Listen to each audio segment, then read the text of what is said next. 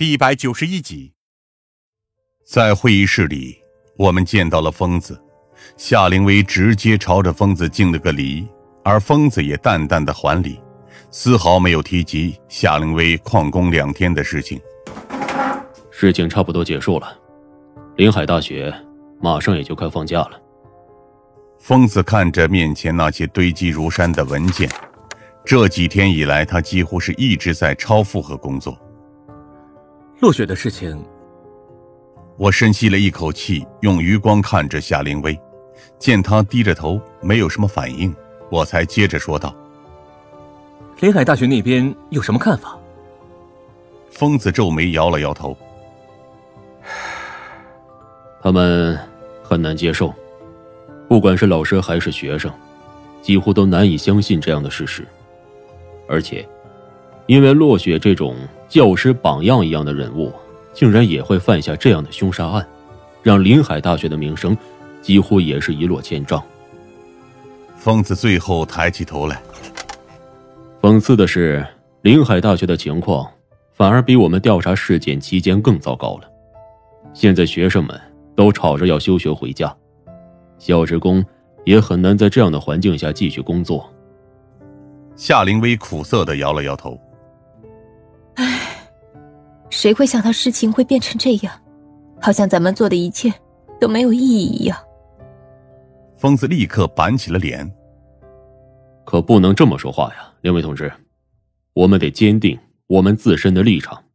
不管如何，我们都已经做完了我们自己的工作，这就足够了。还有，专案组马上就要解散，到时候你也可以回省局那边了。疯子将一份文件递给了他。感谢你这些天以来的协助，今后我们 Z 城随时都会欢迎你的到来。夏灵薇沉默的接过了那份文件，随后才转身直接离开了会议室，背影到现在都显得很是灰暗。见夏灵薇走远之后，疯子才挑眉向我看了看。事情办的怎么样了？我有些糊涂。什么事情？疯子叹了口气。哎，自然是夏灵薇那边的事情。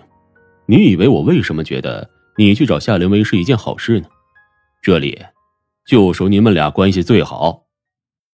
我听出了疯子话里的言外之意。我只是尽自己所能去帮助朋友而已，这算不上什么。而且夏灵薇受到的创伤，似乎也很难就这么消除。疯子无奈的摇了摇头，没办法，这种事情也强求不得，只能让时间去冲淡一切了。你现在休息的怎么样了？我有些疑惑。我这里两天不是一直都在工作吗？还有什么任务要交给我？你还记得那幺零三号宿舍里的遗孤吧？你是说洛宾？没错，这几天。他一直在我们的保护之下，今天终于可以回学校了。疯子靠在椅子上，伸了个懒腰。毕竟能威胁他的人，也已经没有了吧？我皱了皱眉头。可是他真的愿意回去吗？回到那个舍友们死去的学校？这不是他能决定的事情。他的学籍还在临海大学，而且他本身就是临近毕业的学生。现在不抓紧时间学习，今后可就没机会了。没办法，我只能去市局另一边的房间里，在走廊上见到了这些天以来一直负责对洛宾进行心理辅导和治疗的警员。出乎预料的，这名警员的神情很是憔悴，而且也有些心累。得知凶手是自己老师的时候，他似乎就这样直接崩溃了。心理辅导警员担忧的看着背后。从那之后，他几乎都不怎么说话。得知洛雪死后，他甚至连饭都不怎么吃了。我们也无能为力。最终，警员叹了口气：“唉，希望回到学校之后，他会好受一些吧。”我之后才走进了那间阳光充足的房间，但是洛宾却刻意坐在阴影当中。让我看不清他的表情。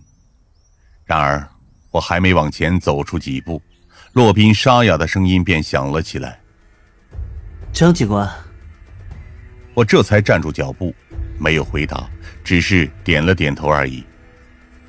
老师死的时候，您在他身边吗？我在。我沉声回答。我希望你已经从打击中缓了过来。不管如何，这就是现阶段你必须接受的事实。事实。洛宾缓缓走出了阴影，在阳光下，他苍白的脸色几乎和一具僵尸没有什么区别，瘦削、憔悴，遍布阴霾。这就是事实吗？他更像是自言自语一般的看向了窗外的阳光。还是说，我们都只是在做噩梦而已？没有这么残酷的梦境。我转而说道，凝视着洛宾的身影。你的舍友们都已经死了，现在你是唯一的幸存者。学校会为你安排新的宿舍。当然，如果你对此有疑义，我们也可以为你争取独立宿舍。